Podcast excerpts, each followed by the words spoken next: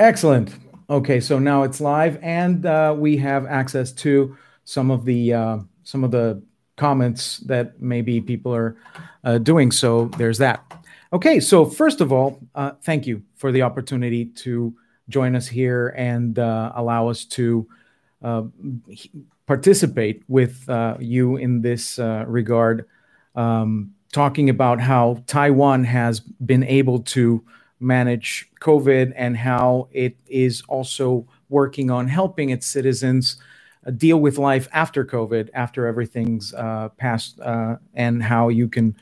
continue uh, just thriving as a nation, state, community, and so on. So, first of all, as a bit of an introduction for those who are just watching and uh, don't know Audrey Tang, Audrey Tang is the digital minister, and maybe you can explain a little bit to us about uh, your position in the cabinet as uh, it's kind of a new or newish position for most of us around the world because uh, being kind of the CTO of a country is not something that uh, people are very accustomed to, especially in, in many of our in, in many of our regions. So tell us a little bit about the role that you play in the government right now.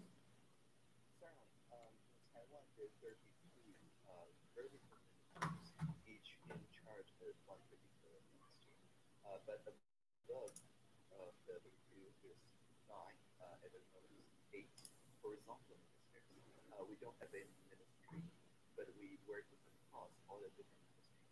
uh, emerging issues, so that we can build common values out of different positions. So for incoming issues, such as, for example, esports, it's got culture, it's sport, it's art, it's economy, uh, or uh, Uber.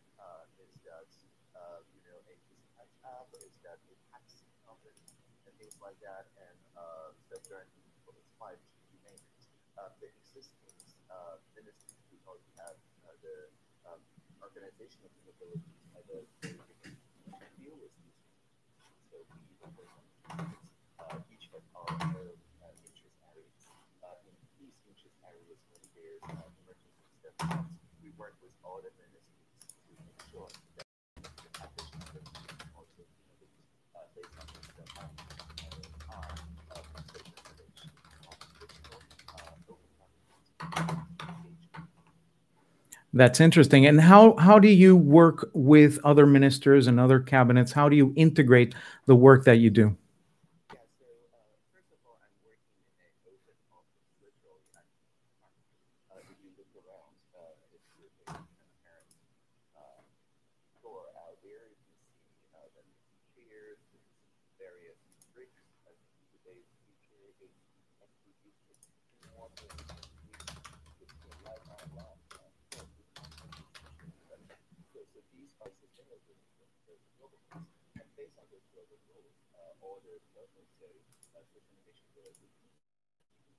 which sends the copies uh, to my office. So they may be the chief, they may be the director general, uh, and they still report to their minister, uh, except that they were physically uh, in this open space uh, and work out loud as they uh, make sure that everybody learns about not only what policy, but also the why of policy making when we start very early on to discover among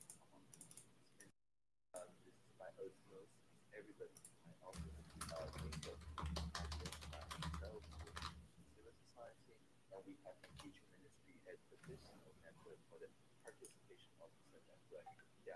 just like media offices, journalists or parliamentary offices of the, presentation offices of the hashtags. So whenever there is an emerging hashtag uh, from the society, for example, I don't know, tax file is explosive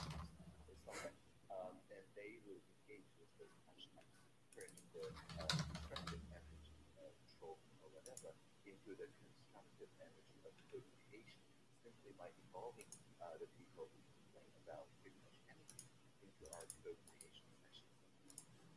do you have any kind of representation be, uh, inside uh, ministries or even local governments in order to kind of uh, synchronize all efforts so that, uh, for example, resources aren't double spent or that ideas get shared among everyone at every level? Okay. people indigenous communities.